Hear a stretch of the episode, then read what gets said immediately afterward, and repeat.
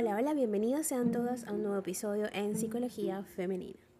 Para quienes son nuevos por acá, mi nombre es Isnaikar Blanco, soy psicólogo clínico y me especializo en la atención a mujeres, trabajando lo que es el empoderamiento, el crecimiento personal y la autogestión emocional. Y el día de hoy vengo a hablarles sobre la resiliencia y el trauma. ¿Cuál es el vínculo que estas dos variables guardan? Y es que resulta que la resiliencia y el trauma guardan una relación muy particular. Y en este episodio voy a hablarles sobre esta relación, de cómo la resiliencia puede ser una herramienta fundamental para dejar atrás el eco del trauma. Resiliencia y trauma son dos conceptos que están íntimamente relacionados. Piensa por un momento en la situación más dolorosa que pueda haber soportado alguien o que hayas tenido tú mismo. ¿Qué hacer ante este dolor tan profundo? ¿Es posible encontrar una salida? ¿Cómo acompañar a alguien en esta situación? La clave está en comprender que resiliencia y trauma están estrechamente relacionados. Al hacerlo podría ser más fácil encontrar una solución para hacer frente a esa situación de dolor profundo. Dijo Boris Cyrulnik, sálvate, la vida te espera.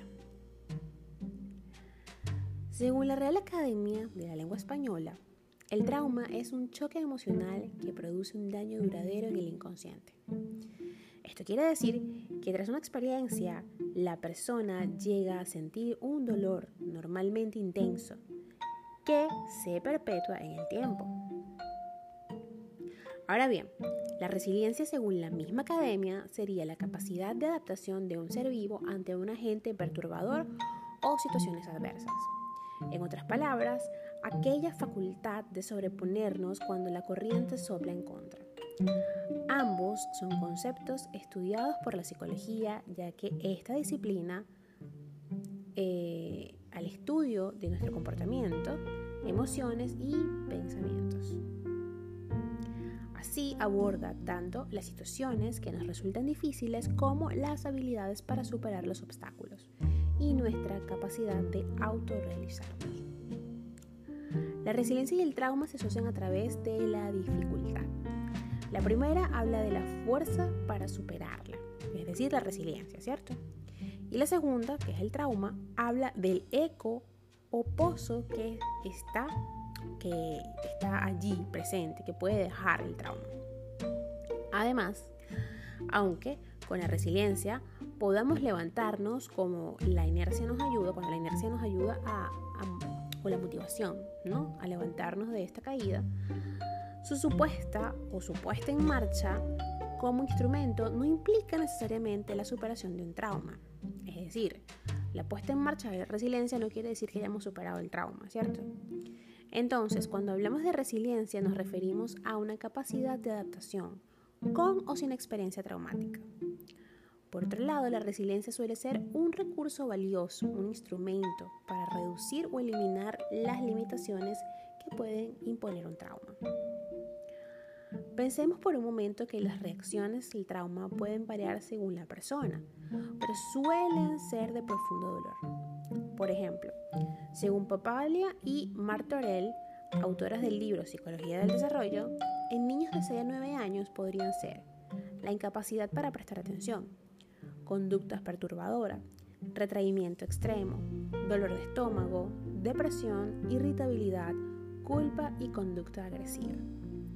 Actualmente, al ver las consecuencias que se pueden derivar de un trauma, los psicólogos y pedagogos están promoviendo la educación afectiva en la que se incluye la resiliencia como aprendizaje para que se pueda potenciar desde edades tempranas y así los niños sepan hacer frente a las situaciones difíciles.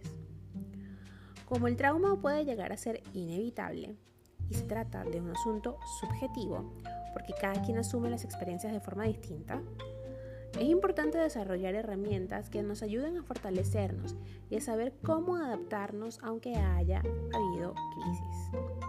Además, hay diversos factores que influyen en la capacidad de superar la adversidad del trauma psíquico. Por ejemplo, los neurobiológicos, los traumas previos, creencias, capacidad de sublimación, el proyecto de vida, el humor, los mecanismos de afrontamiento y el apego adecuado. Así, no es un asunto tan sencillo, pero que sí se puede ir construyendo paso a paso. Imagina un pequeño rayo de luz en la oscuridad, que cada vez se va haciendo más potente. Pues así seríamos si contamos con la resiliencia. Vamos iluminando nuestro dolor y vacío poco a poco. Sobre la resiliencia y el trauma hay diversas investigaciones. Por ejemplo, Sivak, Ponce, Huertas y Gigliasa, en su artículo El trauma psíquico, hacen hincapié que potencian nuestra capacidad de resiliencia o qué, cuáles son los potenciadores de nuestra resiliencia. Para ello revisan distintas literaturas internacionales y las confrontan con su experiencia clínica. Ahora bien, otros neurólogos hicieron también un estudio de la resiliencia y el trauma. Y ellos publicaron diversos libros en los que tratan ambos asuntos y a través de los cuales proponen estrategias para sobreponernos a los problemas ante una situación traumática. Eh, Cyrulnik, como les hablé al principio, un pensamiento de él, está convencido de que el arte es un medio poderoso para ponerle nombre a aquella situación traumática que son tan difíciles de expresar en palabras. Según este experto, a través del proceso creativo vamos comunicando poco a poco esos asuntos inconscientes que gobiernan nuestra angustia. Además, en sus relatos incluye ejemplos de cómo se puede ser resiliente a pesar de dificultades extremas. Por ejemplo, ante el post-conflicto, ¿qué dice? Dice que de hecho dio una conferencia en Colombia llamada La paz se toma la palabra, en la que dijo que todas las formas de arte son un factor de resiliencia. Lo maravilloso de su investigación es que no solo lo hace desde el lugar del investigador, también incluye su propia historia para demostrar cómo sí es posible sobreponerse a los problemas ante situaciones traumáticas. De hecho, en su libro Las almas heridas, las huellas de la infancia, la necesidad del relato y los mecanismos de la memoria, cuenta sus vivencias personales hasta la adolescencia entonces deja ver cómo tras sus traumas logró la resiliencia entre otros asuntos. Todas podemos pasar por experiencias traumáticas. Lo importante es ser capaces de abrir nuestras alas e ir tras nuestras metas, sin dejar a un lado lo que sentimos y pensamos. A veces podemos necesitar ayuda, otras no ayudaremos o nos ayudaremos, mejor dicho, a través del arte. Cada una tendrá un camino propio. No se trata de olvidar la experiencia que nos afectó. Se trata de transformar el dolor en un motor que nos ayude a sobreponernos a la adversidad. De ir a lo más profundo de nuestro ser, explorarnos y seguir adelante con nuestros valiosos recursos. De potenciar nuestras capacidades y desarrollar cada vez más la resiliencia. Un último pensamiento de Boris Cyrulnik. No existe resiliencia si no se metamorfosea el dolor y se le dota de significado. Así que ya lo sabes. Y pues el espacio idóneo para transformar ese dolor en el motor que te motiva a seguir adelante con tu vida, a cultivar la resiliencia, es el espacio psicoterapéutico. Y aquí estoy yo, tu psicóloga Isneikar, para acompañarte en este proceso. Recuerda que para comunicarte conmigo y solicitar tu primera consulta online, eh, puedes hacerlo a través de mis redes sociales, que allí estoy dejando un link que te llevará directo a mi WhatsApp. Eh, por cierto, hoy voy a tener a las 9 de la noche, hora Miami, un clubhouse. He creado un club y pues por allí eh, voy a estar presente con el psicólogo Frank Martínez y voy a estar hablando sobre el desapego emocional.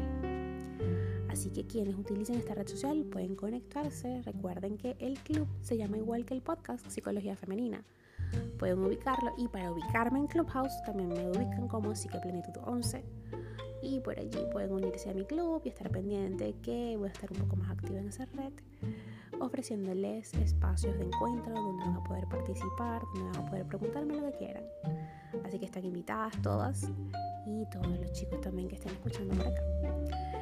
Bueno, mi nombre es Snaker Blanco y ya saben que en las redes sociales estoy como Psiqueplenitud 11 en Facebook y en TikTok como Psicóloga Snaker Blanco y en el resto Instagram, Twitter y por supuesto, como les acabo de decir, Clubhouse, Psiqueplenitud 11.